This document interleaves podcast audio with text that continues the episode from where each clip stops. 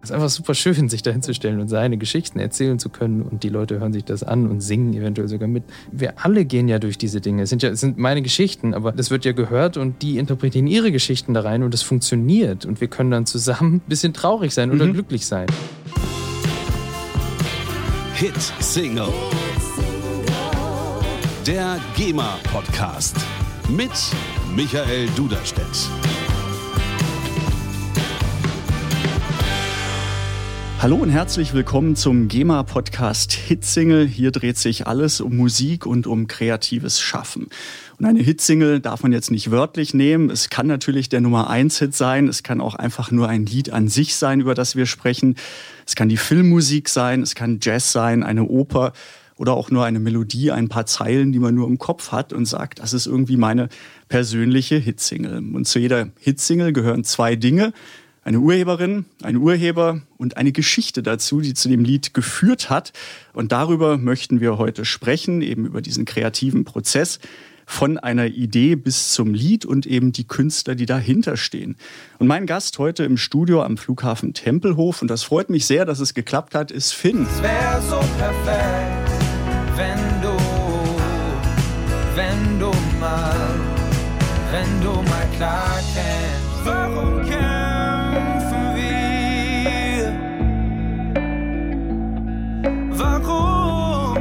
der Regen.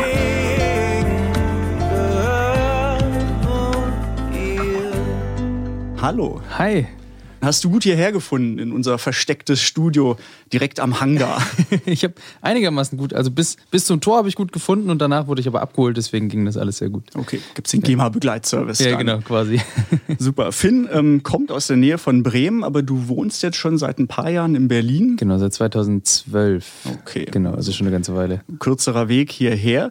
Und du hast äh, in deiner Familie, mit deiner Familie, in deiner Familie schon immer Musik gemacht. Also kommst du aus einer musikalischen Familie. Genau. 2010. Da kennen dich sicherlich dann einige mehr. Da wurdest du Fünfter bei der Castingshow X Factor. Genau. Auch das schon wieder ein paar Jahre her. Und seitdem, wenn man so sagt, vom Castingstar hast du dich entwickelt, ähm, mit dem Label wahrscheinlich, was am besten zu dir passt, Singer-Songwriter. Mhm.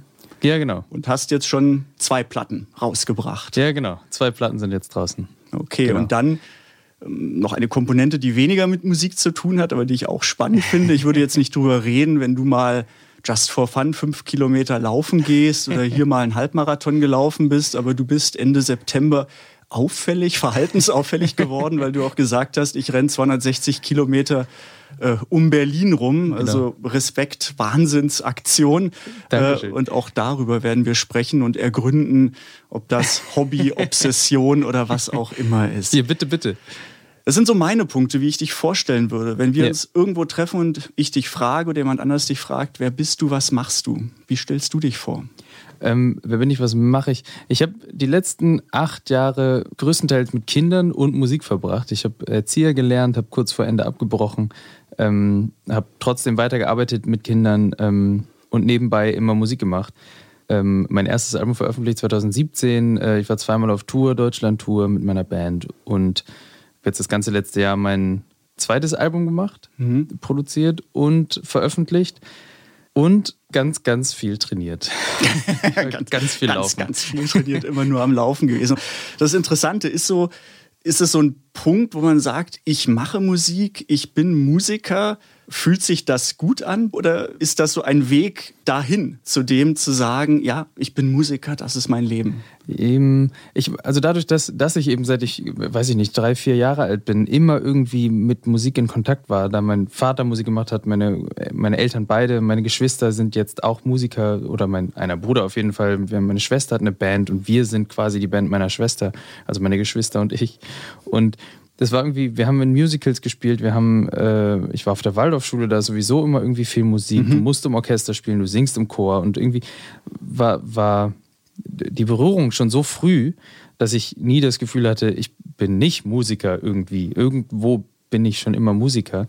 Dass ich das jetzt aber so mache, wie ich es mache, irgendwie, jetzt in Anführungszeichen mhm. professionell, ähm, das, das mache ich auch erst seit, was heißt erst, aber das mache ich seit sieben Jahren und weiß nicht, das hat sich so entwickelt irgendwie. Also es war irgendwie war irgendwie klar, dass das auch passiert für mich. Aber für dich ein richtiges und gutes Gefühl zu Absolut. sagen, auf die Karte setze ich und nicht so Absolut. dieses Kind, mach mal was Vernünftiges, äh, studier Medizin und dann kannst du Musik machen, sondern Ja. dieser Weg ist dein Weg. Dann. Ja, ja. Es war nie so, dass ich damit Geld verdienen musste. Ich habe immer nebenbei gearbeitet. Ich habe mein Geld woanders verdient, weil die ersten Jahre verdient man kein Geld mit der Musik. Das ist so, ich meine, es sei denn, du, du hast die Hitsingle und Ja. du kommst zu dem Label und kriegst irgendwie die Unterstützung und auch die finanzielle Hilfe. Die habe ich aber nie so sehr bekommen. Und deswegen habe ich immer gearbeitet und dadurch hat die Musik immer Spaß gemacht. Es war immer irgendwie ein schöner Teil und es war immer, hat sich immer gut angefühlt. Du hast jetzt gerade hast gesagt, dein zweites Album veröffentlicht Ja. und du bist Ende September und darum geht es heute auch immer um diese äh, zwei Aspekte Laufen und Musik machen. Schwerpunkt natürlich äh, kreatives Schaffen und Musik. Aber Ja. du bist am äh, 21. September Genau. äh, wolltest du alleine 260 Kilometer um Berlin laufen. Ja. Man konnte dir auch folgen über GPS-Tracker, gucken, Ja. wo du bist. Und ich habe das gelesen, dass du das vorhast. Ich habe auf Instagram geguckt, okay, da ist er. Ist jetzt gestartet am Brandenburger Tor. Zehn Kilometer später war er da. Dann weiß habe ich gefrühstückt, sonst was gemacht. Du bist immer noch gelaufen. Ich bin abends ins Bett gegangen. Du bist gelaufen. Ich wurde nachts wach. Du bist immer noch gelaufen. Du hast es nicht ganz äh, geschafft. Du Ja, hast nee. äh, abgekürzt, also nur 160 Kilometer. Ähm, wir reden noch ausführlich darüber, aber wie lange hat dein Körper wehgetan? Wie, wie waren deine Knochen danach? Danach ging das echt gut. Ich meine, ich, bin- ich bin ja, ich bin ja letztes Jahr schon mal gelaufen und das 100 war- Kilometer, genau, ne? 100 Kilometer Mhm. hier auf dem Tempelhofer Feld. Okay, direkt. Genau, genau, genau hier. Das Ja, ist ganz okay. Mhm. schön hier zu sein jetzt und darüber zu reden auch. Ähm, und das war so eine Hauruck-Aktion. Da bin ich 100 Kilometer gelaufen. Ähm, und danach ging es mir richtig lange nicht gut. Mhm. Die, also vor allem die zwei Tage danach, ich konnte nicht mehr laufen, letztes Jahr. Okay. Und konnte sechs Wochen lang nicht joggen gehen. Und dann hat sich aber mein Körper so gut wieder also der hat sich so gut wieder angefühlt, dass ich wieder laufen konnte Mhm. nach sechs Wochen. Ich habe mir nichts lang, nicht irgendwie langzeitmäßig irgendwas geholt. Dann habe ich gedacht, okay, ich will 260. Genau. 100, warum äh, Ja. 100, wenn man auch 260 laufen Genau, kann? Okay. genau. Und dann ähm, habe ich mir aber, ich habe eine sportärztliche Untersuchung gemacht, ich habe mir Trainer geholt, ich habe mich ordentlich darauf vorbereitet. Ich habe das dann nicht einfach so gemacht. Okay, nicht so blöde Wette, ich mache Genau. das und morgen geht's los, sondern Genau, schon genau. mit Plan. Genau, aber so war es letztes Jahr. Das war einfach so, ich habe es eine Woche vorher geplant, ich habe vorher nicht irgendwie besonders trainiert dafür und das war ein Fehler, aber ich habe es geschafft, Okay, so 100 mhm. Kilometer. Und jetzt habe ich mich das letzte Jahr so doll vorbereitet, dass die 160 Kilometer, oder es waren 166, kann man ja sechs Kilometer mehr. Das, ja, nach, nach 160 sind sechs Kilometer Genau. krasse war- sechs Kilometer mehr. genau. Absolut. Die waren noch, das waren noch die längsten sechs Kilometer meines Lebens wahrscheinlich. Ähm, und dann äh, durch dieses neun Monate Training hat sich mein Körper aber also so daran gewöhnt an das Laufen. Ich bin so viel gelaufen die letzten neun Monate, ähm, dass jetzt äh, nach drei Wochen ging es mir wieder gut nach den 166 Kilometern. Also drei, ich bin jetzt wieder am Laufen, ich bin wieder am, ich bin wieder im Training. Keine Schmerzen oder bleibenden Schäden, Nichts. wo du sagst, okay, die Hüfte zwickt jetzt mehr. Nichts, alles weg. Und der Kopf? Der ich meine, das ist ja körperlich Ja. heftig, aber mental, Ja. ich glaube, nochmal einen Zacken mehr. Wie, Ja. wie lange hat es da gebraucht, bis du wieder sortiert warst? Ähm, ich weiß nicht. Mir ging es eigentlich im Kopf meistens ganz gut. Also auch während des Laufes und nach dem Lauf. Das Anstrengendste war, dass mein Immunsystem völlig runtergefahren ist und ich zwei. Wochen Ja. krank war. Ja. Also so, ich hatte Halsschmerzen und irgendwie auch, also ich war richtig, ich lag flach, Mhm. so ähm, zwei Wochen lang. Aber es war alles weniger schlimm, als ich es eigentlich erwartet hätte Mhm. nach 166 Kilometern. Also ich habe ja, ich hab mir das alles irgendwie schlimmer vorgestellt. Mhm. Ich habe auch eigentlich, ich, naja, ich habe auch gedacht, ich schaffe 260. Du Lusche. Und das, ja, ja, ja. War, in dem Moment des Abbruchs habe ich gedacht, da war ich echt traurig. Mhm. Da habe ich gedacht, scheiße, du Lusche.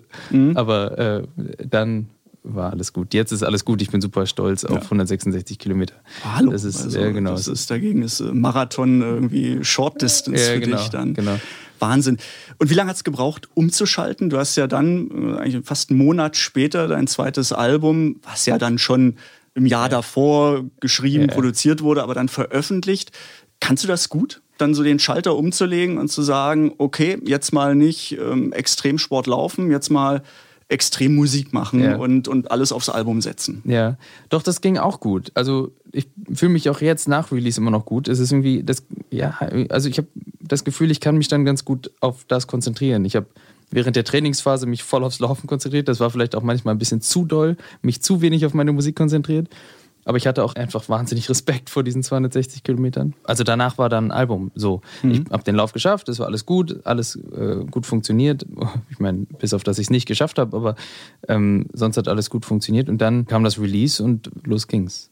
Ist jetzt so, wenn man Pegelaussteuerung sieht, ist es dann eins wieder runter, das andere hoch? Also ist jetzt perspektivisch die nächsten Monate Musik im Vordergrund, nehme ich an. Also weil Album veröffentlichen passiert ja jetzt erstmal nicht mehr, als dass es veröffentlicht ist, aber ich nehme an, Konzerte werden gespielt, du ja. wirst auf eine Tour gehen mhm. oder das Ganze promoten. Also mhm. das ist jetzt, was noch vor ein paar Monaten mehr Training und Laufen war, also geht jetzt mehr Richtung Musik. Ja, also Sport ist mir wahnsinnig wichtig mittlerweile. Das mhm. ist auch noch nicht immer so.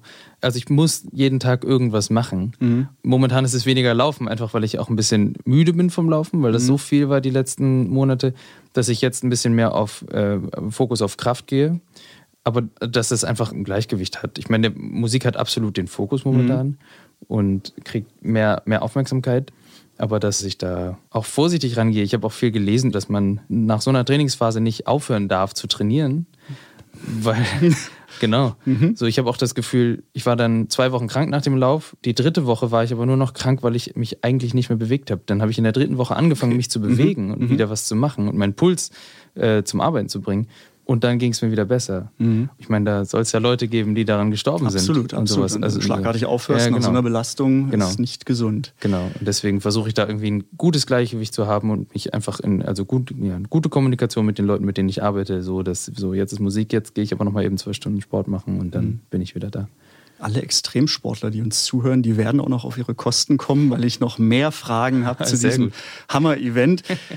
Zurück zur Musik. Auch das der zentrale Bestandteil des Podcasts, dass wir über Musik sprechen und darüber, dass Musik nicht einfach so da ist, sondern dass Musik irgendwo herkommt und logischerweise, ja, Musik kann auch aus dem Computer kommen, künstliche Intelligenz, das ist alles möglich, aber sie kommt im Idealfall von Menschen und einfach die Frage, der Werdegang, wie ist man das geworden, was man ist, um das schöpferisch, kreativ rauszulassen, was dann rauskommt von der Gegenwart zurück in die Vergangenheit. Was ist deine erste frühkindliche äh, Erfahrung mit Musik oder Erinnerung an Musik? Ja, ähm, äh, also ja, das war das, was meine Eltern gehört haben. Weniger das, was meine Geschwister gehört haben, die alle älter sind als ich.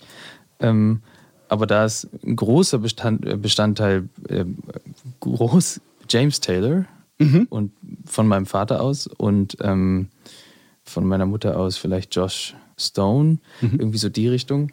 Ähm, und dann, ja, mit fünf, sechs, sieben habe ich dann gehört, was meine Geschwister gehört haben. Und die waren dann bei, bei Nirvana und Metallica und mhm. also so die, die, die Sparte. Und war aber immer, weiß nicht, es war so vieles. Meine Oma hat, wo ich viel war, äh, ich habe philippinische Wurzeln, meine Oma hat viel naja, Whitney Houston und, und äh, Frank Sinatra und diese ganzen Leute gehört. Und das war irgendwie so ein großer Mix von allem. Mein einer Bruder hat dann angefangen mit Hip-Hop und dann haben wir Wu-Tang Clan gehört. Und also mhm. es war irgendwie so ein, ja, so ein, alles, alles war da.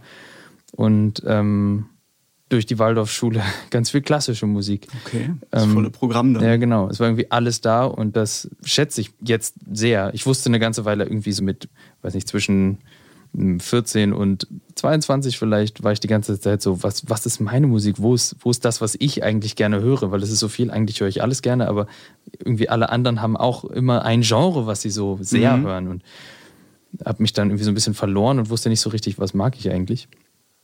Setzt du dich damit auseinander? Also so dieser Prozess dann nicht nur wer bin ich, was bin ich, sondern mhm. auch was ist so meine Musik, meine innere musikalische Mitte in Abgrenzung zu dem, was es schon alles gibt. Also dass man jetzt nicht so Copycat einfach ja. nur ist. Ja, genau, also, genau, also, total. Sind, mhm. Total. Ich habe das also mit Musik gehabt, mit, mit Religion gehabt, was ist, wo alle glauben an irgendwas, an was glaube ich eigentlich, was, mhm. was ist meine Musik, was ist, weiß nicht, was ist mein Sport, was ist, was sind die Dinge, die ich eigentlich will und, mhm. wo, und wie, woher kommt das, dass das dann so ist. Also jetzt mittlerweile bin ich wahnsinnig glücklich über die Vielfalt, die ich die ich mag, mhm. dass ich alles an Musik mag eigentlich, solange es irgendwie ein bestimmtes Gefühl für mich oder irgendwie authentisch, auch wenn das immer ein doofes Wort ist irgendwie, weil wie, also ab wann weiß man, was authentisch ist und also ich finde das irgendwie schwierig, aber mhm. wenn es für mich authentisch wirkt, höre ich mir das gerne an, ganz mhm. egal, was für ein Genre das ist. Ja. Momentan höre ich super gerne Hip-Hop, was ich auch also auch echt aggressiven Hip-Hop, aber äh, irgendwie, irgendwie passt es gerade. Und, und, und das sind so ein paar äh, Hip-Hopper, die oder Rapper, die, weiß nicht, kann ich nachvollziehen, was die da sagen. Und dann, mhm. dann funktioniert das irgendwie. Ich höre aber nebenbei auch viel Klassik, ja. immer noch. Also ja, das ist irgendwie alles dabei. Alles, ne? finde ja. ich aber richtig. Zumindest bei mir war es früher so, so diese klassischen Lager, äh, die einen haben dann KISS gehört ja. und die anderen ACDC ja. oder ja. Ozzy Osbourne, also immer so, wo man sich gleich gelabelt hat und dann das auch No-Go-Area waren. Und wenn ich das höre, kann ich das nicht hören, aber das ist ja gerade das Spannende, dass man sagt, diese ganze musikalische Vielfalt in der gesamten Bandbreite zu erfassen, zu hören. Und man muss jetzt nicht alles gleich gut finden, aber zumindest so auf sich einprasseln lassen und sagen, okay, was macht es mit mir, wie fühlt es sich an? Hast du ein Instrument gelernt oder was war dein erstes Instrument, was du gelernt hast? Das erste Instrument war wahrscheinlich äh, erste Klasse C-Flöte, aber mein Instrument ist äh, äh, Gitarre. Ich spiele Gitarre seit ich acht bin mhm. Hatte neun Jahre lang Gitarrenunterricht und äh, genau spiele jetzt immer noch. Mhm. Komponierst du auch dann mit Gitarre genau. hauptsächlich? Genau. Hast immer. du einen Lieblingsakkord? Ein Lieblingsakkord? Oh Gott, nee. Nee, das sind, da ist auch. Ich habe keine Lieblingsmusik und Akkorde sind auch. Also kommt immer darauf an, wo du sie nutzt, wie du sie nutzt. Und also alle Akkorde haben irgendwie was wahnsinnig Schönes. Mhm. Also nee, ich habe kein, kein Also nicht der, der Akkord, mit dem alles beginnt nee, nee, nee, und, und man sich Absolut dann weiter nicht. Nee, überhaupt okay. nicht. Nee. Was ist die erste Platte oder CD, die du gekauft hast? Ähm, ich glaube, die erste Platte, die habe ich geklaut. An die erinnere ich mich, weil ich sie geklaut habe. Ich glaube, vorher habe ich mir keine Platte gekauft. Und das war, das war Jean Paul. Okay. Äh, ich glaube, äh, die Maxi, damals gab es ja noch Maxi-CDs. Mhm, mh. Get Busy, glaube ich. Ich bin mir aber nicht mehr sicher. Also irgendwas von Jean Paul. Okay, und irgendwas vielleicht nicht äh, korrekt käuflich erworben, aber da steigen wir jetzt nicht tiefer ein. Ähm, das erste Konzert, äh, wo hast du dich reingeschlichen? Ja, war, war, äh, Backstage. Backstage irgendwie heimlich. Da bin ich mir auch nicht mehr sicher. Aber das erste Konzert, was ich so im Kopf habe, wo ich das Gefühl habe, das könnte mein erstes Konzert sein, ich bin mir nicht mehr ganz sicher, war Maceo Parker. Okay. Saxophonist, mhm, Jazz-Saxophonist, mhm, mhm. genau. Weil mein Bruder war so wahnsinniger Fan und der hat mich dann mitgenommen. Und dann, ich glaube, das war mein erstes Konzert, also richtiges Konzert, Konzert. Ich war davor im, im Theater und in Musicals und so. Klar, Schulkonzerte oder, ja, genau, genau. Kirchenkonzert hat man vielleicht schon so erlebt. Aber genau, ich meinte richtiges ja. so Pop-Rock, genau. was auch immer Konzert. Ich dann. glaube, das war Maceo Parker. Okay. Ja. Welches Lied, du hast ja gesagt, dass du eigentlich die ganze Bandbreite hörst, welches Lied, was nicht von dir kommt, hättest du gerne geschrieben? Ja. Und jetzt nicht im Sinne von Last Christmas, ja.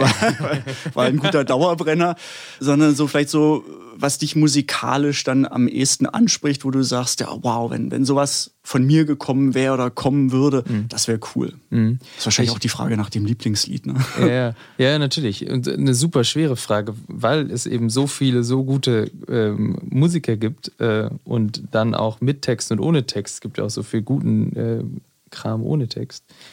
Aber ich glaube, so der Song, den ich, wenn ich den höre, dann geht es mir gut, so, dann fühle ich mich irgendwie wie zu Hause, ich fühle mich irgendwie geerdet, ich fühle mich, das beruhigt mich, der hat sowas, der hat sowas, was man nicht so richtig beschreiben kann. Der heißt To Build a Home und der ist vom Cinematic Orchestra mit Patrick Watson zusammen. Und das ist, äh, wahnsinnig schönes Lied. Okay. und das Cinematic Orchestra sowieso kann man sich alles anhören. Patrick Watson auch, alle Alben kann man sich gut anhören und die dann zusammen und dieses Lied. Ähm, es ist super ruhig. Wir können mal ganz kurz ja, bitte, reinhören. Wir können mal reinhören. Ja, ja, super gerne. Ich glaube, das ist jetzt nicht so ein Lied, was alle gleich präsent ja, nee. äh, im Ohr haben. Nee. Boah, da kriege ich schon Gänsehaut, wenn ich das höre. Diese, ja. Und er sitzt auch am Klavier, Patrick Watson. Und es gibt ein Video bei YouTube, das kann man okay. sich mal angucken. To Build a Home, to build the a Cinematic Orchestra. Und dann diese Stimme da drauf gleich. There is a house built out of stone. Wooden floors, walls and window cells. Tables and chairs warmed by all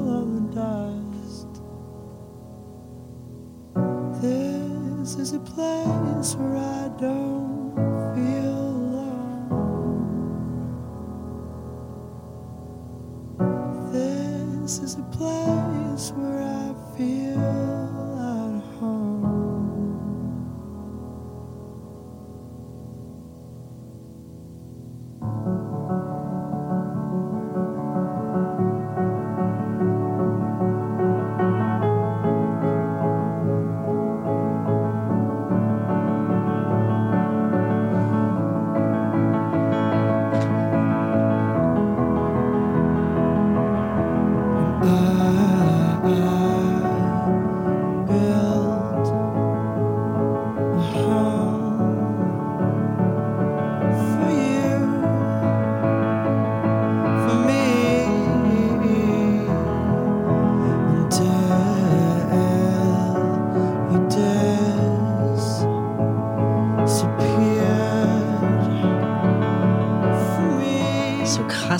darf man aus diesem Lied jetzt nicht rausgehen und weiterreden, oder?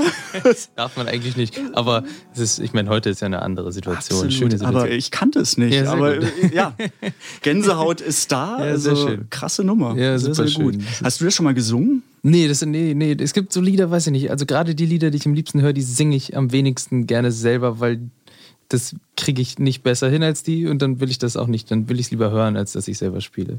Von deinen eigenen Liedern gibt es da auch eins, wo du sagst, yes, da bin ich Mhm. besonders stolz drauf oder froh darüber, dass es von mir kommt, weil es besonders gut gelungen ist Ja. oder viel von dem trifft, äh, was ich treffen wollte? Ja.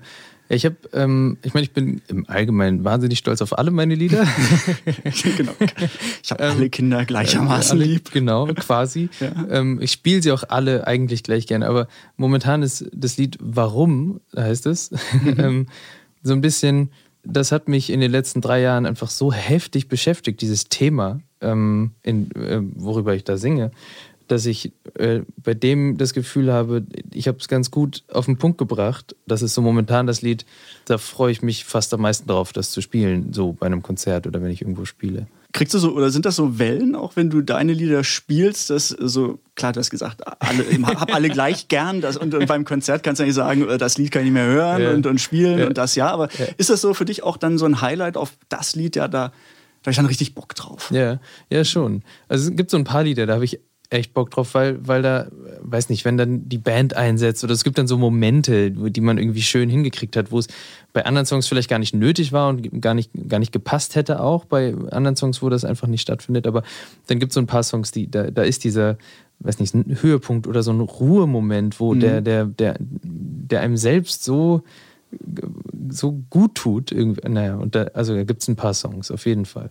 Wir hören in Warum auch noch rein und, Ja. und steigen noch tiefer ein in die Schön. Geschichte zum Lied und warum das so besonders und besonders gelungen für dich ist. Ja. Nochmal zum allgemeinen Prozess. Ne? Du hast gesagt, jetzt, das hat dich drei Jahre beschäftigt, das Lied. Und auch so ein Album ist ja nicht äh, hier so, so Print oder Produce on Demand. Ich drücke auf den Knopf und nächste Woche kommt das Album raus. Wie definierst du für dich diesen kreativen Schaffensprozess? Wie, wie geht das? Ja. Was machst du da? Was mache ich da?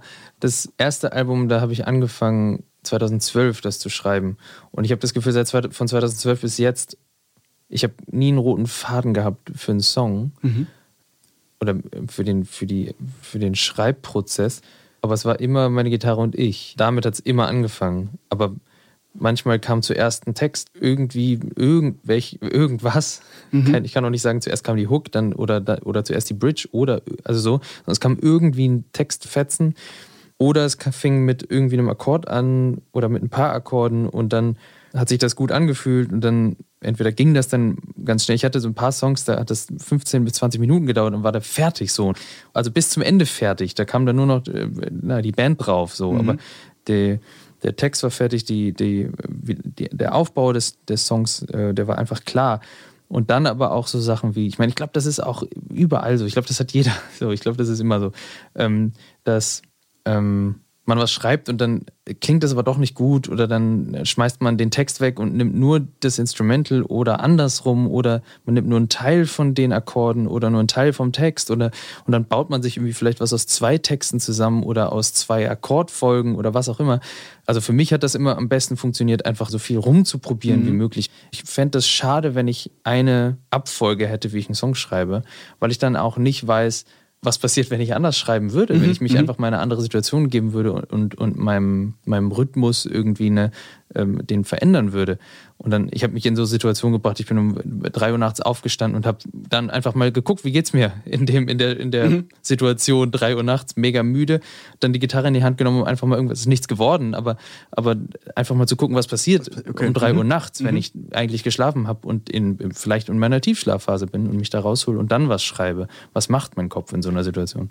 Aber ist es das Tageswerk und das passiert einfach, Eindrücke verarbeiten, künstlerisch, musikalisch verarbeiten, aber setzt du dir trotzdem so einen groben Rahmen? Also ist das schon vor dem Hintergrund, dass du weißt, äh, ich möchte ein Album machen? Also fängt alles damit an, sich selbst oder dass du dich selbst unter Druck setzt und sagst, in einem Jahr muss das Album fertig sein und jetzt tickt dann doch die Uhr, dass ich nicht einfach nur so mal jamme und gucke, was geht. Und dann vielleicht kommt ein Lied nach 20 Minuten raus, vielleicht nach zwei Wochen, Ja. sondern schon weißt, äh, in einem Jahr müssen x Lieder fertig sein. Ja. Oder gibt es das bei dir nicht? Na, Es ist, ich meine, schon irgendwie auf eine bestimmte Art und Weise. Es ist ja, also es ist der, für mich, ich habe gerade das Gefühl, der deutsche Musikmarkt, gerade in der Deutsch, der deutschsprachige Musikmarkt als, äh, als Singer-Songwriter oder wenn du Pop machst, in dem Bereich ist super schwierig. Ich finde das super schwer, gerade irgendwie mh, das so aufzubauen, eine Hörerschaft zu erweitern. Und dann war das erste Album da und es war eigentlich klar, es muss ein, zwei, also, es muss ein zweites Album und das kann jetzt nicht drei Jahre dauern, weil dann sind alle, die mir jetzt zuhören, die sind dann weg. Wahrscheinlich, weil es ist so schnelllebig alles. Die hören dann anderen Ja, Leuten zu. Und es war schon klar, dass ich möchte schnell nachliefern eigentlich. Ich meine, das war jetzt das erste Album kommt 2017, jetzt ist 2019. Ich habe mir zwei Jahre Zeit gelassen trotzdem.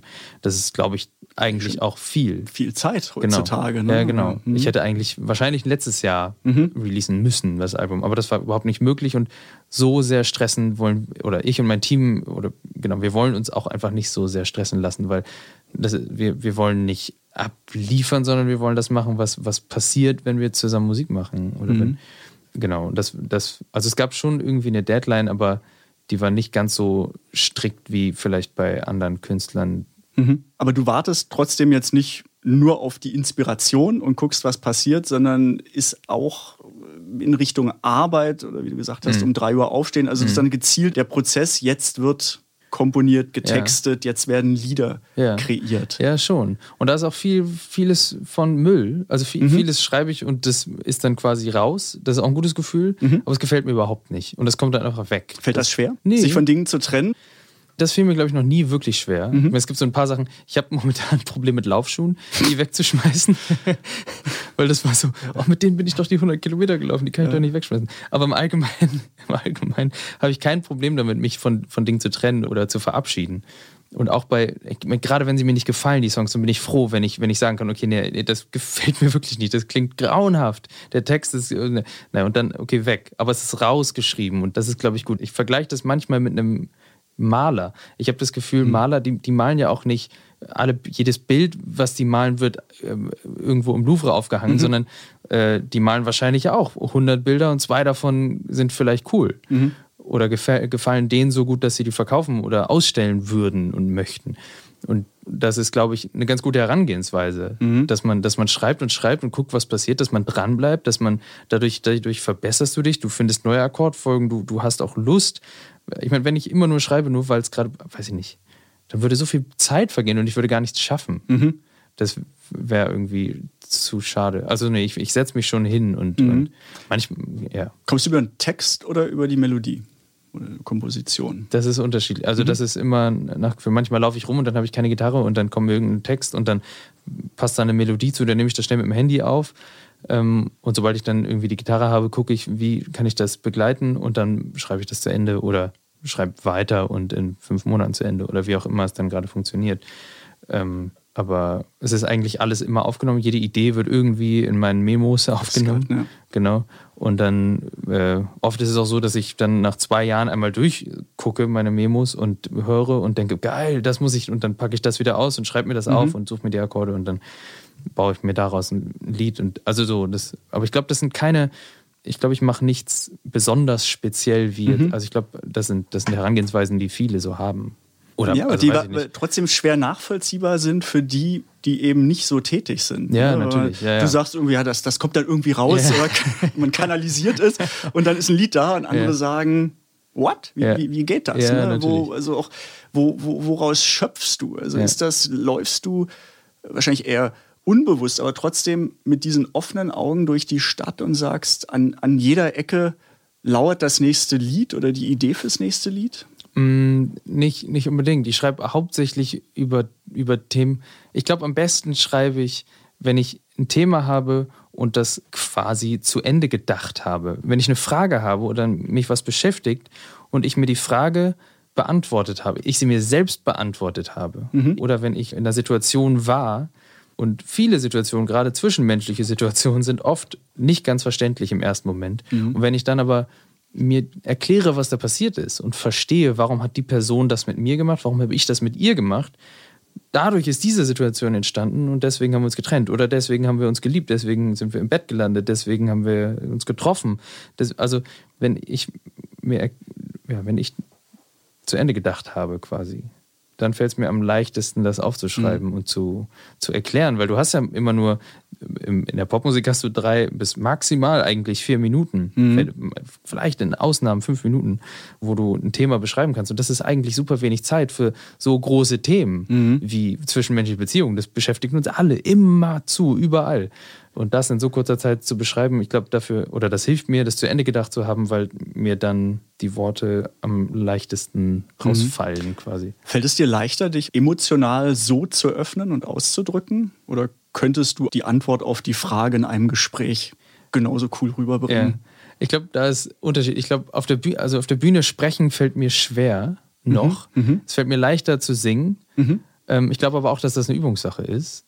Und weil, weil ich weiß, dass wenn ich so in der Küche sitze und ich habe irgendwie Freunde da oder so und die fragen mich was oder ein Freund fragt mich was oder eine Freundin und dann kann ich das eigentlich immer ganz gut rüberbringen und erklären und es wird immer nach, es kann, es wird nachvollzogen. Mhm. Es kann, es ist nachvollziehbar so.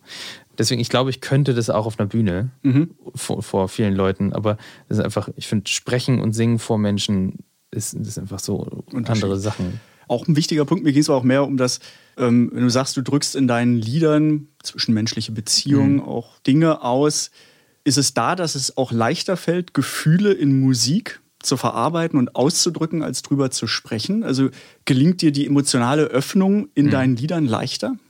Ich glaube schon. Ich glaube schon, weil der Instrumentalteil und dass es gesungen ist, das hat sowas Emotionales schon. Mhm. Also das, das, ja, man kann, ja, ich bin auf jeden Fall, also wenn ich, wenn mich irgendjemand fragt, warum habt ihr euch getrennt, dann kann ich das ziemlich klar erklären. Wenn ich das aber singe, mhm. dann ist das, weiß nicht, dann, dann schwingt bei mir auch mehr mit. Mhm. Ich, ich bin dann emotional, ich bin viel mehr in dem Thema, ich bin viel mehr in der Situation, warum wir uns getrennt haben oder sowas, so ein schweres Thema. Ähm, ich reite jetzt so drauf rum, weil ich so Bitte. deine Lieder gehört habe ja. und schon fand, dass das sehr intim ist, ja. auch sehr melancholisch, mhm. aber finde auch passt so, es ist wie so ein schöner Herbsttag. Also ein, Herbsttag mit Sonne, eine, fröhliche Melancholie. Du bist authentisch und wenn du authentisch bist, dann öffnest du dich ja und, und machst dich ja auch kann man sagen, angreifbar. Jetzt, ja. Also wer soll da jetzt angreifen ja, oder sagen, haha, ja. da hau ich jetzt drauf. Aber das ist ja auch, finde ich, gehört Mut dazu. Zu sagen, ich öffne mich über meine Kunst in, in dem Sinne, was ja sehr intim und auch privat ist. Ja, total. Schon. Also deswegen hat es mich sehr berührt, auch beim ja. Hören. Und ich hoffe, das geht allen so, die dich hören. Äh, und, und du machst in diese Richtung weiter. Aber das, ja. deswegen ist für mich so der Aspekt interessant, also ja. ob es dir dann leichter fällt, die Gefühle so auszudrücken und anstatt drüber zu reden. Mhm. Ja, fällt mir auf jeden Fall leicht. Also ich habe aber mich auch dafür aktiv entschieden, das machen zu wollen. Mhm und wurde das auch öfter gefragt und habe immer, habe nie so richtig den Sinn dahinter gesehen, was zu schreiben und das nicht zu veröffentlichen. Und jetzt gibt es Leute, die sich das sogar anhören und die kommen zu meinen Konzerten und wollen das hören. Und dann, also denen das dann nicht mehr vorzusingen, also wäre irgendwie Quatsch. Mhm. Und, und das macht mir auch wahnsinnig Spaß. Mhm. Es, also es ist einfach super schön, sich da hinzustellen und seine Geschichten erzählen zu können und die Leute hören sich das an und singen eventuell sogar mit. Wir alle gehen ja durch diese Dinge. Es sind ja es sind meine Geschichten, aber, aber die, die, das wird ja gehört und, und die interpretieren ihre Geschichten da rein und es funktioniert und wir können dann zusammen ein bisschen traurig sein oder mhm. glücklich sein. Und, und das ist, ich glaube, dass wir generell alle ein bisschen zu wenig zusammen machen und mhm. uns zu wenig zuhören. Und also weltweit ist ein großes Problem, Kommunikation zwischen uns allen und dass wir uns mehr gegenseitig teilen sollten. Und ich sehe auch keinen Sinn darin, das zu verstecken. Warum soll ich es nicht erzählen? Warum mhm. soll ich nicht darüber reden, wenn, wenn das auch mir gut tut? Bist du dir selbst als Gradmesser genug? Hast du einen Sensor, wann was funktioniert und wann nicht, wann es vielleicht zu kitschig ist oder genau richtig ist? Ähm, wer ist deine Fokusgruppe? Ich meine, als erstes hört das mein Produzent und bester Freund und Manager, der, mit dem ich seit acht Jahren arbeite, äh, mit dem ich auch zusammen komponiere. Und da ist immer, also da kommt der erste, da kommt das erste Feedback. Meistens ist der Ablauf so, ich sitze zu Hause, ich schreibe das Lied fertig und schreibe ihm, ey, ich hab was. so, das gefällt mir. Vielleicht, ähm, also so. Und dann kommt er vorbei und dann spiele ich ihm das vor und dann kommt so das erste, okay, entweder das ist cool, so geil, und dann setzen wir uns sofort hin und nehmen die ersten Sachen auf und überlegen uns die, die, also ja, die alles, alles drumrum, was soll dazukommen und was wäre schön. Oder es ist, der Teil gefällt mir, der Rest ist hm, hm, hm, bla bla bla und dann arbeitet man nochmal daran. Aber das ist so die erste. Und wenn ihm das gefällt, dann, dann geht's los so. Dann, mhm. äh, weil es ist immer, also ja, dafür habe ich mich auch entschieden. Es ist nicht meine Musik. Also mein Album, das bin nicht nur ich. Das ist ein Team von meistens vier Leuten. Das ist mein Produzent, mit dem ich die erste Skizze komponiere. Das heißt, ich, ich komme mit Gitarre und Text und dann machen wir zusammen Schlagzeug, Bass, Klavier, was auch immer da so zukommt und, mhm. und skizzieren quasi den Song und überlegen uns, wie, wie, in was für eine Richtung geht das. Und dann gehen wir ins, äh, in, ins Studio und nehmen mit meinem anderen Gitarristen und Co-Produzenten und meinem Drummer den Rest auf. Und dann haben wir noch einen Pianisten, den holen wir dazu. Aber mit, mit, mit Stefan skizziere ich jeden Song. Mhm. Und dann kommen die anderen dazu und, und jeder bringt so seinen, seinen Stil und seinen. Mein, mein Drummer kommt eigentlich aus dem Hip-Hop und macht überhaupt nicht. Der ist eigentlich Drummer für, für Sido, jetzt für Bowser und für äh, Amewu, für so ein paar äh, große Hip-Hop-Leute. Und ähm, mein Gitarrist kommt eigentlich, der macht selber Experimental Electronic Kram und hat früher in großen Rockbands gespielt. Und jeder bringt so sein Element da rein und das macht es dann letztendlich zu dem, was, was, mhm. es, was es ist. Und das gefällt mir wahnsinnig gut. Ich wäre ungern der, der alles alleine macht finde ich auch, weiß nicht, Lenny Kravitz hat ja irgendwie sein Album auch komplett selbst aufgenommen oder so. Es gibt, glaube ich, so ein paar Bands und, oder Musiker, die das so machen. Die Multi-Instrumentalisten, die genau. dann alles alleine machen. Ja, genau, ja. super geil. James Blake ja. oder sowas, glaube ich ja auch. Mhm. So, naja, aber das ist auch super spannend, aber ich habe Leute auch so gern und gerade die Leute, die ich bei mir habe, die mag ich so gerne und die, äh, ich finde das wahnsinnig, wahnsinnig gut, was die können und finde das spannend, was die machen mhm. und was die dann mit dem machen, was ich quasi denen vorlege als, als erste Idee und naja, dann bauen wir da zusammen. Wie viel Prozent deines nicht Lebens oder deiner Arbeit fällt auf dieses ganze Netzwerken, Leute kennenlernen, die, die Strukturen der Musikbranche kennenlernen?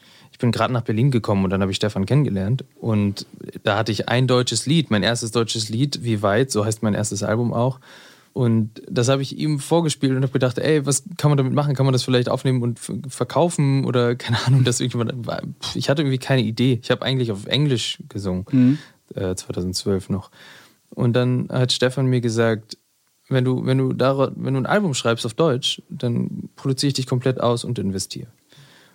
Und das, das, hat er seitdem gemacht. Und, und der hatte schon ein Netzwerk, der hat hier, der hat, der macht schon lange Musik, der ist ein bisschen älter als ich. Mhm.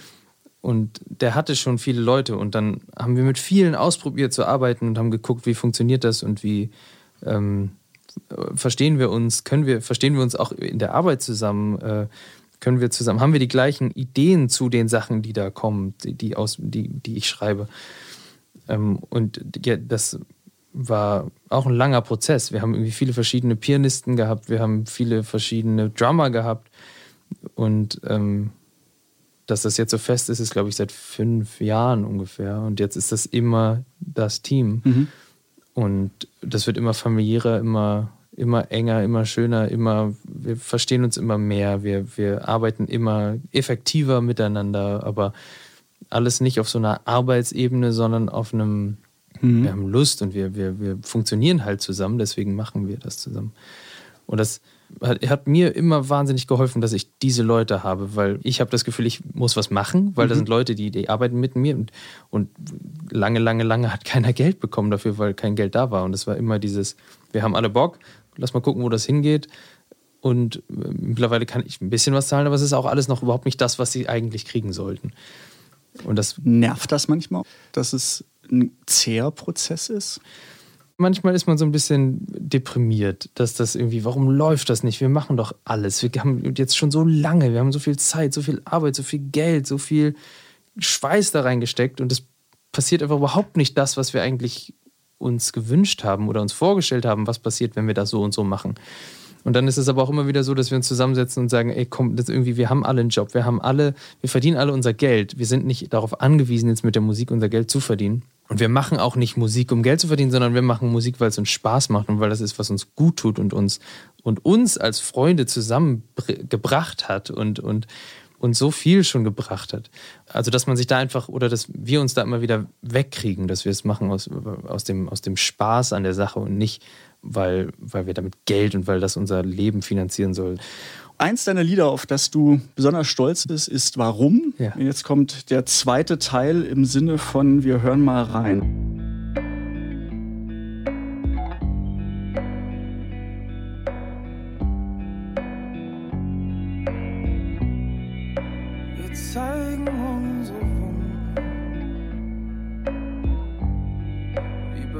Beweise für den Schmerz.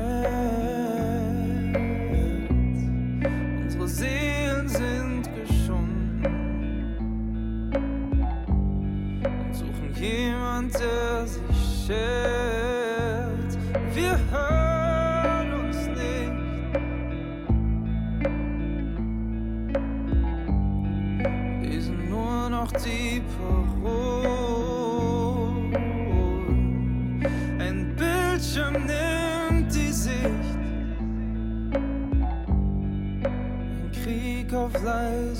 soul.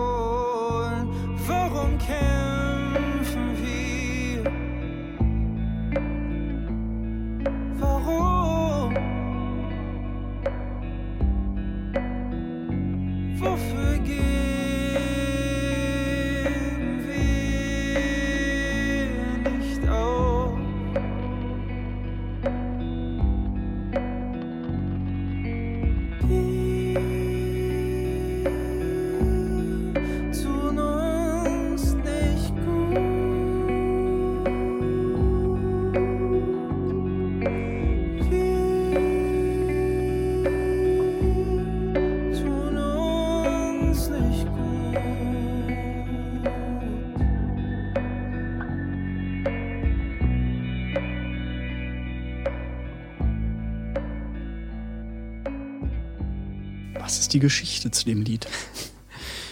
das Verständnislosigkeit für das, was hier irgendwie passiert, weltweit. Einfach kein, also warum tun wir diese ganzen, warum tun wir uns das an, warum tun wir diesen Planeten das an, diesen ganzen anderen Lebewesen, die hier sind, warum sind wir so krankhaft aggressiv irgendwie auf so komische Art und Weisen? Äh, und ja, einfach kein, kein Verständnis für so vieles, was hier passiert. Für so vieles. Und wie viele ja auch. Ich bin ja nicht der Einzige.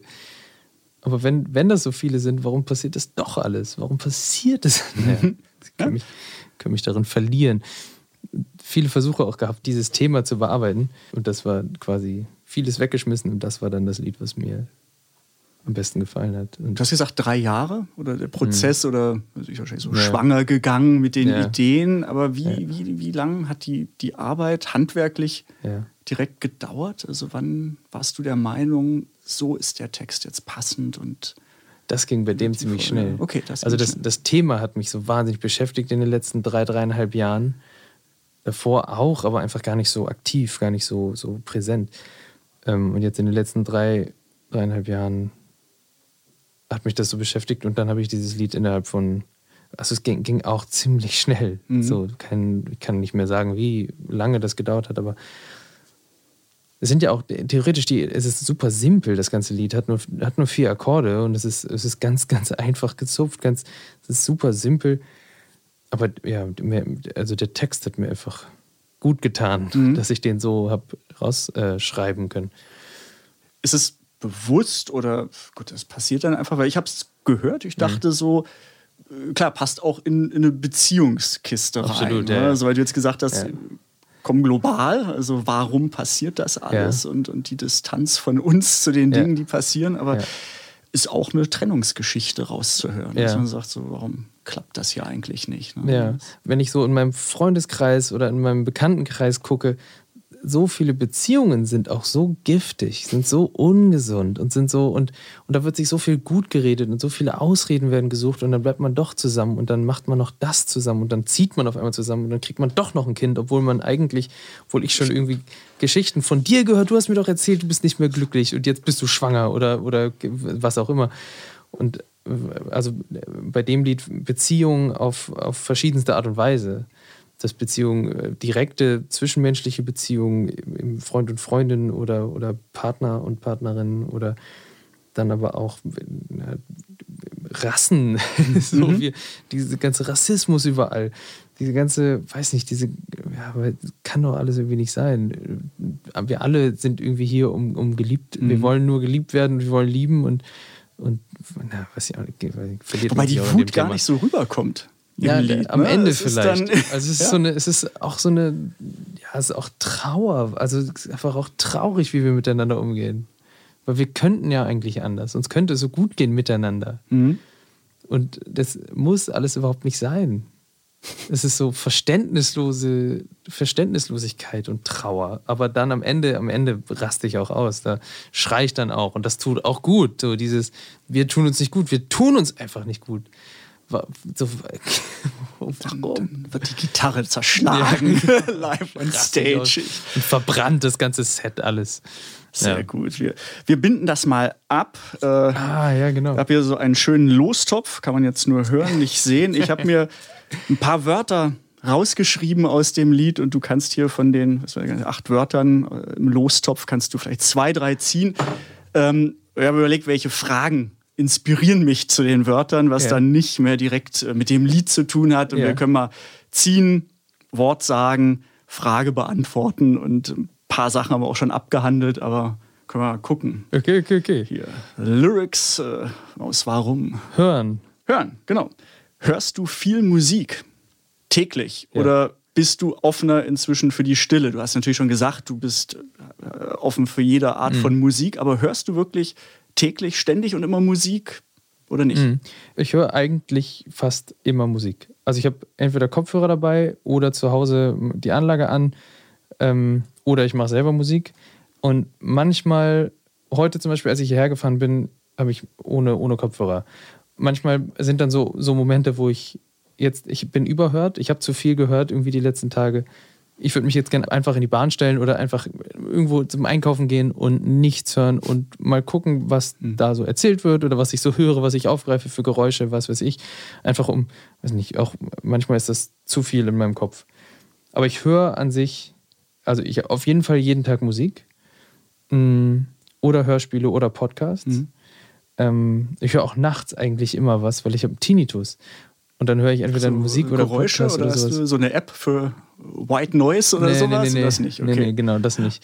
Ähm, ich höre dann meistens, weiß nicht, Nils Fram.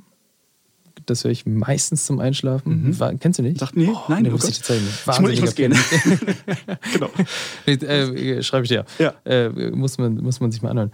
Mm, Oder äh, Hörbücher Mhm. oder Hörspiele. Ich habe, ich hab, weiß nicht, wie oft ich einfach zum Einschlafen, ich höre auch gar nicht zu, aber äh, Herr der Ringe habe ich einfach wahnsinnig oft gehört. Das ist einfach, cool, wenn man mal einschläft dabei.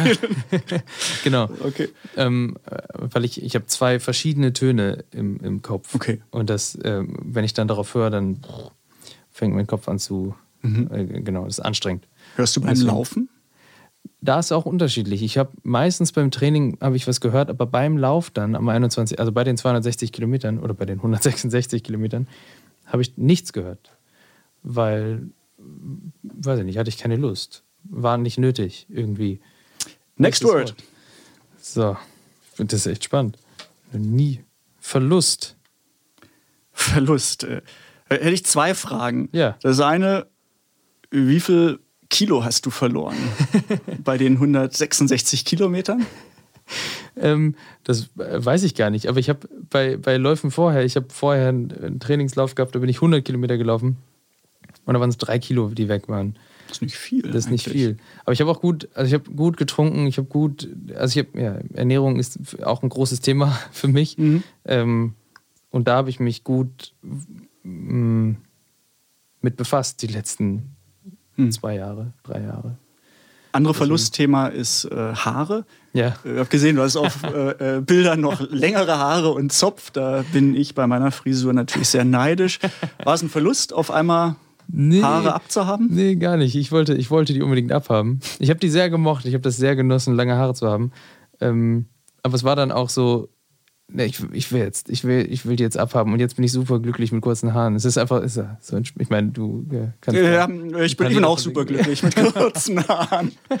Danke. Also allein dieses, weiß nicht, duschen und dann einmal mit dem Handtuch rüber und fertig. Ja, das stimmt. Und wenn du lange Haare, die sind einfach stundenlang nass. Mhm. Und im Sommer ist das super heiß und es ist also gerade schwarze Haare und mh, nee, also es war kein Verlust. Und ich, ja, ich bin ja auch in der Position, ich kann sie einfach wieder wachsen lassen. es tut mir Ich leid. weiß nicht, was du meinst. äh, wir reden dann in 10, 15 Jahren nochmal drüber. ich zieh mal noch- ich genau. zieh mal noch ein Für- Wort. Kann ja beliebig überlegen, was ich da für eine Frage stelle. Wort ist das nächste Wort. Worte. Ja, hat man schon so ein bisschen äh, Worte im Sinne von Text. Was inspiriert dich? Ich habe ganz viel Romane gelesen. Ich habe, ich glaube, fast alles von Paulo Coelho gelesen und von ähm, Albert Camus und aber auch Hesse, der Steppenwolf Hesse, und ja, ja, ja. wahnsinnig gute Bücher.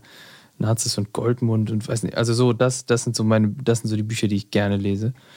Siddhartha hat mich auch so, ist ja auch Hesse. Noch Wenn eins. du, wenn du willst, also Ja. Auf geht's. auf geht's. Warum? Genau. Warum nicht? Ja, was soll das denn jetzt? Wie oft wurdest du gefragt mit den, wir kommen immer wieder zum Laufen, aber mit der Berlin-Umrundung, warum machst du so einen Quatsch? Ja, nee, wurde ich oft gefragt. Und am Anfang habe ich auch so ein bisschen überlegt und habe gedacht, hm, ich muss irgendwas Geiles, brauche noch eine geile Antwort. Irgendwie. Weil das ist ja schon eine Strecke. Und die Antwort ist aber eigentlich ganz simpel, ist mir dann aufgefallen. Ich habe einfach Lust. Ich habe richtig Bock gehabt. Ich war richtig heiß darauf, diese 260 Kilometer zu laufen. Ich war letztes Jahr super heiß darauf, 100 Kilometer zu laufen. Ja, einfach diese, diese Grenzerfahrung. Ich habe so Lust, andere, also meine Grenzen zu verschieben. Und das, das ja, finde ich spannend. Ich glaube, ich habe auch das Gefühl, wir alle, oder im Allgemeinen wird das zu wenig gemacht. Gar nicht jetzt nur äh, körperlich, sondern auch psychisch, auch im Kopf.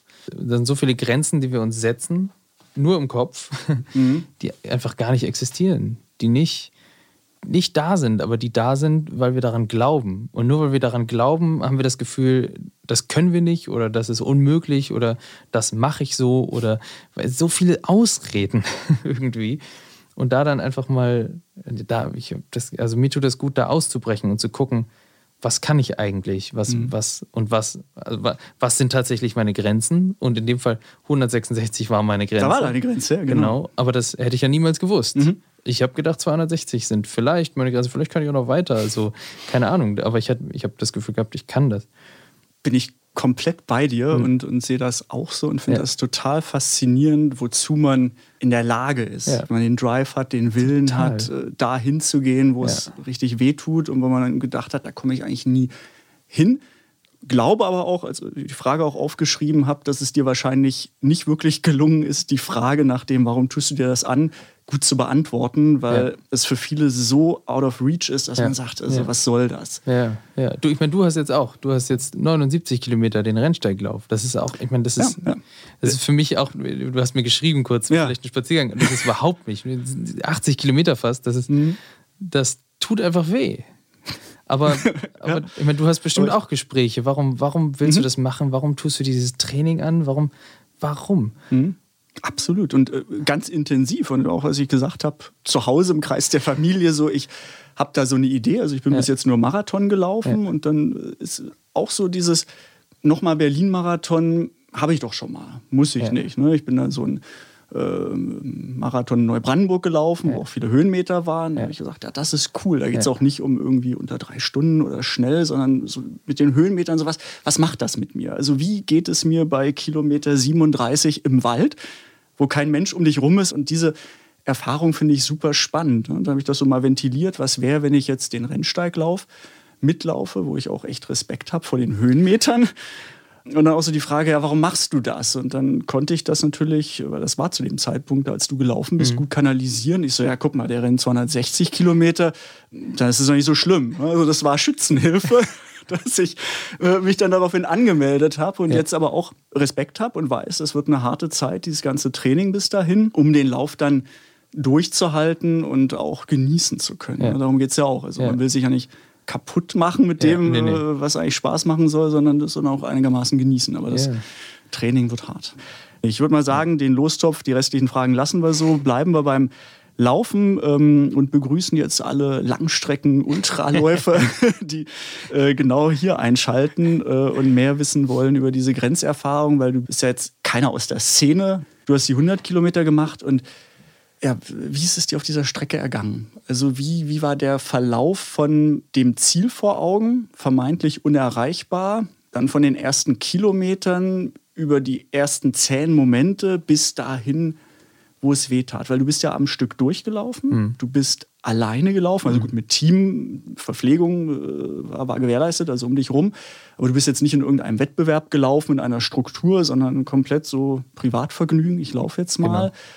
Äh, und du bist morgens, hast du angefangen, hast gestartet und bist auch ohne Schlaf nachts durchgelaufen. Genau. Wie, wie, was ging ab? Was ging ab? Das war, ähm, ja, was ging ab? Das war, ich war super entspannt. Also da, damit habe ich auch nicht gerechnet. Ich bin, ich habe die Nacht vorher wahnsinnig gut geschlafen. Ich bin morgens aufgewacht, war fit, so, es war alles gut. Ich hatte auch irgendwie kein, keine, was ich manchmal habe, also vor irgendwie spannenden Sachen, irgendwie irgendwelche Magen-Darm-Probleme oder irgendwie sowas. Es war alles irgendwie gut. Äh, ich habe die Woche vorher wahnsinnig gut gegessen. Es war alles vorbereitet. Ähm, und dann standen wir am Brandenburger Tor und dann war es 10 vor 8 und okay, 10 Minuten geht's los, alles irgendwie vorbereiten, die Uhr vorbereiten, das irgendwie alles nochmal alles noch mal checken, einfach, dass irgendwie alles fein ist. Das Team war da und ich war, wir waren zu, zu dritt unterwegs die meiste Zeit. Also ich und drei weitere. Und nachts hatten wir dann noch einen Fahrer, der die Nacht übernommen hat. Und, ähm, also ich hatte ein wahnsinniges Team, so. Das hat mir auch irgendwie ein gutes Gefühl gegeben. So, was soll mir schon passieren?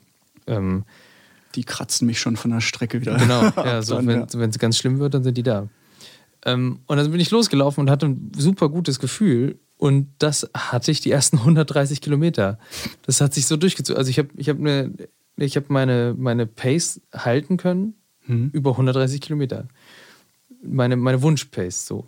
Und, Du warst äh, auch ganz schön flott unterwegs, ne? ich war bei, ich war bei 5,30 Mhm. über 130 Kilometer. Also so, das war, und da habe ich gedacht, pff, die 260, also mache ich. Mhm. So, das war, ich war so euphorisiert, motiviert, weil das ging so gut. 130 Kilometer und dann war es abends. Den Tag über wir hatten 26 Grad oder so, es war super warm, es ging alles gut, es ist irgendwie ja, nichts schief gelaufen. Und dann eine kleine, eine größere kleine Pause, als es dunkel geworden ist, um 21 Uhr oder 21.30 Uhr. Kurz hingesetzt, was gegessen, was getrunken und dann wollte ich wieder loslaufen. Und dann ist aber so abgekühlt und mein Körper hat es nicht mehr hingekriegt, Mhm. sich selbst aufzuwärmen, dass ich völlig steif geworden bin. Also es war so, oh Gott, Sche- scheiße, was ist das? Nix mehr. krass. Äh, okay, Stopp, Wagen wieder rangeholt und alles angezogen, was ich hatte. Mhm. Und ne, also Regenklamotten, damit ich wieder richtig äh, warm werde. Und man hat nur noch meine Augen gesehen. Komplett einge äh, eingekleidet dann. Und dann ging es wieder. Dann bin ich so ein paar Schritte und dann habe ich gemerkt, okay, meine Muskeln werden wieder warm und es ging wieder. Und dann ging es wieder ein paar Kilometer. Ich bin ein bisschen langsamer geworden. Ich war dann bei 5,45 bis 6 ungefähr. Aber auch wieder ein paar Stunden bis 2 Uhr nachts. Und ab zwei, um 2 Uhr nachts wollte ich mich dann ganz kurz einmal hinsetzen und was trinken Mhm. im Bus. Und dann ist mir so schlecht geworden und übel. Ich konnte ich konnt nicht mehr stehen. Also es war richtig, ich konnte, ja, ich weiß nicht. Da war aber auch so, dass ich im Voraus gedacht habe, ich weiß, wie es mir bei 100 Kilometern geht. Alles, was danach kommt, ist, ist neu. Alles, Also keine Ahnung, was danach passiert. Und das war was, was dann passiert ist um 2 Uhr nachts. Ich konnte ich konnt nicht mehr geradeaus und ich konnte nicht mehr stehen. Mir war einfach schlecht und ich hätte am liebsten gekotzt und es ging aber alles nicht. Und also so-. Und dann habe ich eine halbe Stunde lang gelegen, weil ich konnte nicht stehen. So. Und gar nicht, weil ich nicht laufen konnte, sondern weil mir schlecht war und weil mir schwindelig war. Müdigkeit kam Müdigkeit Nee, dazu oder gar die nicht ganze so? Zeit Okay, wenig. Ja. Ähm, wenig Müdigkeit. Schlapp, also so körperlich, so ich bin, meine Haltung hat nachgelassen, Mhm. ähm, aber an sich ging das alles ziemlich gut.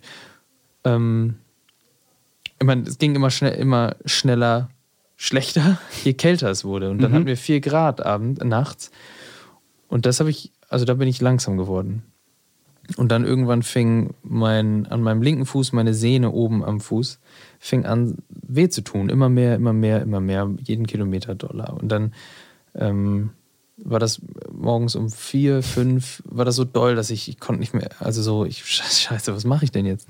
Irgendwie alle Tricks ausgepackt, wir haben nochmal gedehnt, gestreckt, äh, äh, massiert, äh, irgendwie gekühlt, gewärmt, alles versucht, ich habe noch was gegessen, was getrunken. Und dann um fünf, halb sechs Uhr morgens habe ich eine halbe Stunde, ich habe gesagt, vielleicht, weiß nicht, ich lege mich kurz eine halbe Stunde hin und schlaf. Mhm.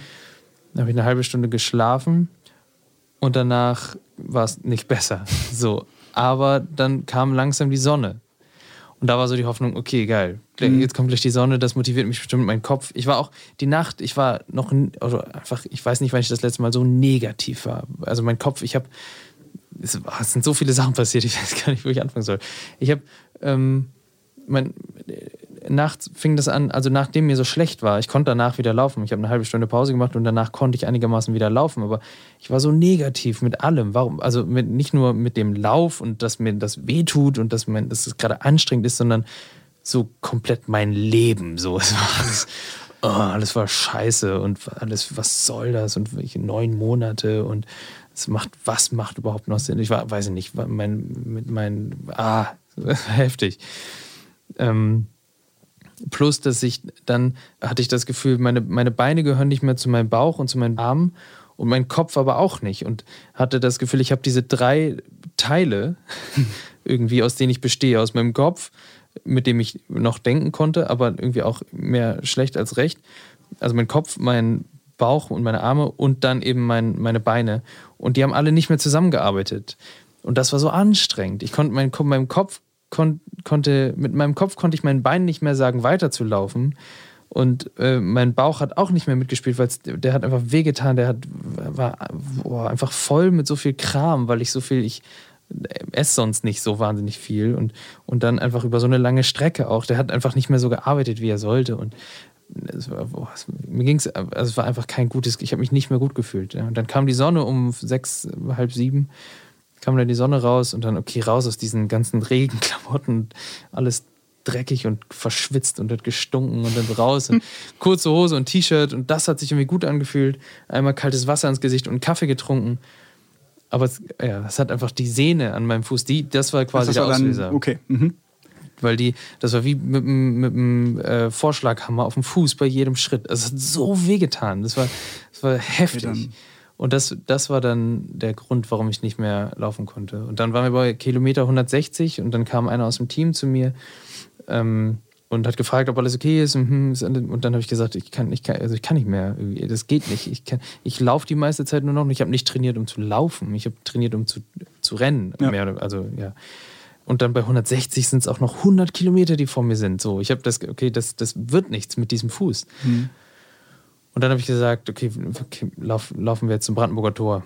Von hier aus, wie weit ist das? 26 Kilometer. Und äh, okay, dann hat er das Team geholt und dann bin ich zusammengebrochen. Und also, es war so emotional für mich. Also ja, richtig, richtig, richtig tief traurig, wie seit Jahren nicht mehr, dass ich das nicht, nicht zu Ende bringen werde. Hattest du so ein Szenario mitgedacht oder, oder warst du nur so fixiert auf, äh, nach 260 Kilometern komme ich ins Ziel? Und Ja. warst dann umso mehr überrascht, dass auf einmal da der Cut war? Ja, ich wurde mehrmals gefragt, was wäre ein Grund für mich aufzuhören, die, die Strecke abzubrechen. Und ich habe mich da viel, ich hab viel drüber nachgedacht. Ich habe gedacht, weiß nicht, ich kenne diese ganzen Schmerzen. Ich bin jetzt neun Monate lang, ich hatte so heftige Wochen mit so vielen Kilometern, die ich runtergerissen habe. Und das hat alles funktioniert. Es hat alles geklappt. Ich hatte keine Probleme. Was soll passieren? Vielleicht eine Marschfraktur, also ein Ermüdungsbruch. Ja. Das habe ich gedacht. So, dann müsste ich aufhören. So, weil das weiß ich nicht. Ich, und ich, ja, aber, aber ja, was soll, es wird sowieso weh tun. Was soll schon passieren, dass ich aufhören muss? Mir wird es schlecht gehen, ich werde kotzen wahrscheinlich. Also all diese Sachen. Aber was, naja. Und damit habe ich irgendwie nicht gerechnet, weil das, weil das neun Monate lang nicht einmal passiert ist. Und ich habe echt viele Kilometer runtergerissen. Gab es auch da einen Austausch mit der Community? Also hast du andere Ultraläufer kennengelernt und Wenig. dich da vernetzt? Wenig. Nicht. Okay. Wenig, also echt so wenig. der einsame Wolf. Ja, quasi. Also ja, also auch, ich meine, in meinem Freundeskreis, ich habe keine, die, keine Freunde, die wahnsinnig viel rennen. Vielleicht mal einen Marathon, aber auch irgendwie ist auch schon wieder eine Weile her. Ähm, also ich bin auch das Training, ich bin immer alleine gelaufen. Was auch jetzt im Nachhinein bin ich zwei, drei Mal mit anderen Leuten gelaufen und das hat echt Spaß gemacht. das macht echt Spaß. Verdammt, ja. Aber, ja, aber es ist schon okay. Gesellig, So, ja. Das sind auch so blöde Kilometerzahlen gewesen. Ja. Das immer unter der, also es war, ich bin eigentlich nur gelaufen Mhm. die letzten neun Monate und das dann zu also dann Freunde zu fragen, willst du auch nur laufen? Also es war irgendwie schwierig. Ähm, aber ge- genau, ich habe keinen richtigen Grund gefunden, warum ich abbrechen sollte. Mhm. Und das hat mich dann ja, damit habe ich nicht gerechnet, dass mir eine Sehne so doll wehtut, dass ich nicht mehr laufen kann. Mhm. Fand ich, fand ich auch einen doofen Grund. Der hat mir nicht gefallen. Der war mir nicht. Unspektakulär Ja, das war so, eigentlich. meine Mhm. Güte, es hat sich auch so langsam ran, so, so es ist immer doller geworden, immer doller. Es ist nicht irgendwie so, zack, okay, Schluss. Mhm. Ja. Sondern, ja, tut weh, so, und es tut immer doller weh. Und ich gehe nur noch, weil ich nicht mehr auftreten kann, so richtig. Ja, Das war, war doof. Ist das jetzt abgehakt? Oder wie ist der Blick bei dir nach vorne Ja, ja. mit neuen Herausforderungen beim Laufen? Ja, ich, ich, ich laufe erst seit drei Jahren und deswegen glaube ich, dass meine, dass meine Muskulatur an sich ähm, und meine Sehnen und sowas, ich glaube, die könnten stabiler sein, wenn ich jetzt noch ein paar Jahre laufe oder werden stabiler, ist mir ziemlich klar, ähm, wenn ich jetzt noch ein paar Jahre laufe. Und ich glaube, ich würde das gerne noch mal so mit Mitte, Ende 30 angehen, die 260. Diese Berlin-Umrunde finde ich. offene Rechnung, ja? Ja, genau. Okay. Also ich finde die schon sehr attraktiv. Ja. Hast du noch alles vor Augen? Oder gibt es Teile der Strecke, wo du gar keine Erinnerung mehr hast? Ich habe eigentlich, glaube ich, noch ziemlich alles vor Augen. Also ich könnte jetzt nicht mehr genau sagen, das ja, kam so, dann genau. und dann und dann aber, und dann. Aber so, du bist nicht Aber irgendwie, dass du sagst, 50 Nee. Kilometer habe ich eigentlich. Nachts war halt so dunkel, ne? Nachts habe ich, ja, also Mhm. da, so auf den, auf den Landstraßen nichts gesehen. Also, so, ähm, weil draußen ist richtig dunkel in Mhm. Brandenburg. Keine Lampen und nichts. Ähm, aber genau, ich habe ich hab schon wieder Ideen und Projekte für die kommende Zeit. Also es ist, ich, ich höre damit nicht auf, weil, weil das auch so, es hat so Sinn gemacht. Ich, ich, äh, also was heißt, es war, ist, ist, hat Sinn gemacht in der Sinnlosigkeit. Ich sage, ich laufe 260 Kilometer und ihr spendet. Ja. Und Leute spenden. Und das sind jetzt fast 3000 Euro zusammengekommen, weil ich Ja, gelaufen bin. ja. Also es ist so, ist ja eigentlich ein komischer Grund, warum Leute dann spenden. Aber es funktioniert und ich habe äh, großes Interesse, dass das weitergeht. Und ich habe auch schon Ideen und, äh, und setze da schon dran an den Planungen für die.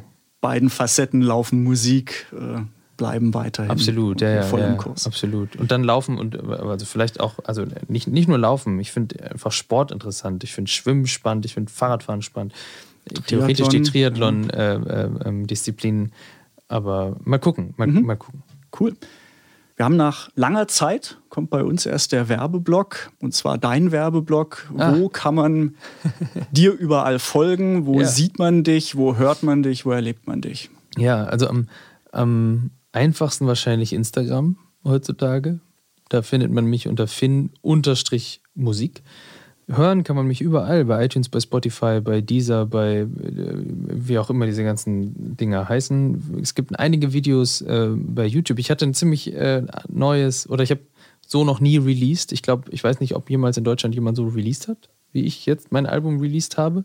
Ich habe alle zwei Wochen einen Song als Single released mit Video. Ähm, also es gibt jetzt äh, zwölf Videos online. Es gibt viel zu gucken, viel zu hören. Mein erstes Album ist auch überall. Kaufen kann man alles auch überall. Ähm, gerne bei Krasserstoff, krasserstoff.de und da gibt es mein Album, da gibt es das als Bundle, äh, da gibt es auch Merch und äh, wenn es Tickets gibt, gibt es da auch Tickets. Vielen Dank. Vielen Äh, Dank. Das, äh, ja. Danke dir. Ja, ja, alles gut. Äh, in deiner jetzigen Stimmung nach unserem Gespräch, wie viel Kilometer sollte man laufen und wie schnell? Ähm, so viele, wie man, äh, wie, wie man kann, wie man sich gut fühlt und so schnell, wie man, ja, also alles eigentlich in einem, also in so einem Level, wo man sich gut fühlt. Wenn man dann aber Bock hat, ein bisschen besser zu werden, schneller zu werden, weiter zu laufen, dann, also guckt euch, äh, holt euch Informationen im Internet, vor allem auch zu Laufform. Das finde ich immer.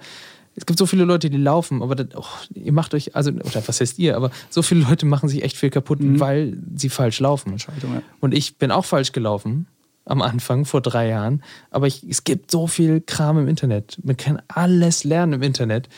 Und es gibt so gute Informationen. Und äh, ich glaube, ich kann nur so lange und sicher laufen, mir dabei nichts wehtun, weil ich mein, meine Laufform verändert habe. Daran als erstes arbeiten, bevor man Kilometer runterreist äh, und frisst.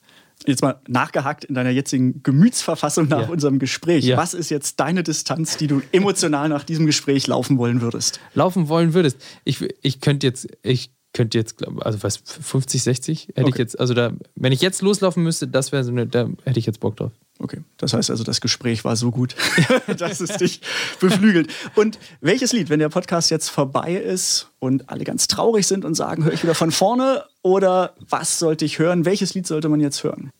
Fat Freddy's Drop, eine Band aus Neuseeland, die, also eine meiner absoluten Lieblingsbands. Äh, alle Alben sind mega geil. Ich glaube, die kommen jetzt auch nach Berlin in die Zitadelle. Ähm, Wahnsinnsband und wenn du ein gutes Gefühl haben willst, dann hör dir die Band an. Fat Freddy's Drop heißen die. In diesem Sinne, vielen Dank fürs Zuhören und wenn ihr Spaß hattet, wenn es euch gefallen hat, dann abonniert uns, äh, liked uns, hört uns, hört Finn, habt gute Laune, habt Spaß, schaut vorbei auf Instagram bei GEMA. Ähm, bekommt ihr auch alle Infos, die wichtig sind und die Spaß machen. Und wenn jemand mal 260 Kilometer um Berlin laufen mag, sagt Bescheid. wir bitte, gucken uns bitte, ich das an. genau, wir kommen mit. Ja, vielen Dank. Tschüss. Dankeschön. Ciao. Hit Single. Der GEMA Podcast mit Michael Duderstedt.